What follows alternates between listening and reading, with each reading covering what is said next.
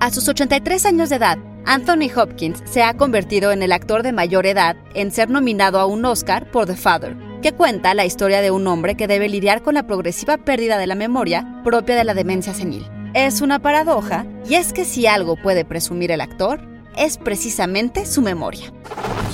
Institute.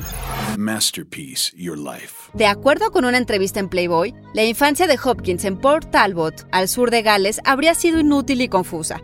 No tenía amigos y lo mismo sus profesores y compañeros que sus propios padres lo ridiculizaban y le decían que era muy tonto como para hacer cualquier trabajo. Y agrega, ese sentimiento se quedó conmigo durante toda mi infancia y adolescencia.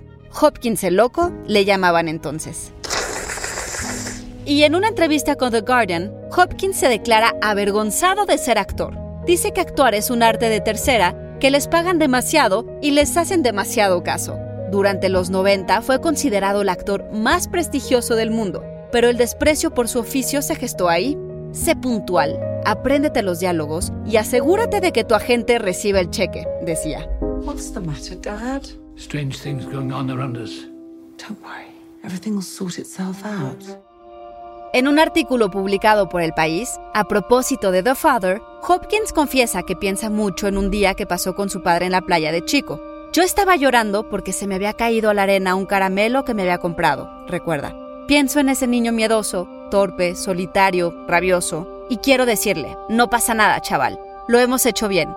Tal vez Hopkins se considere un fraude por lo que hace, pero nadie podrá echarle en cara algún problema con eso que a fin de cuentas es su principal recurso. La memoria del actor.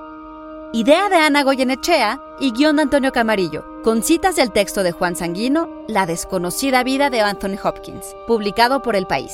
Y grabando desde casa, Ana Goyenechea. Nos escuchamos en la próxima cápsula SAE.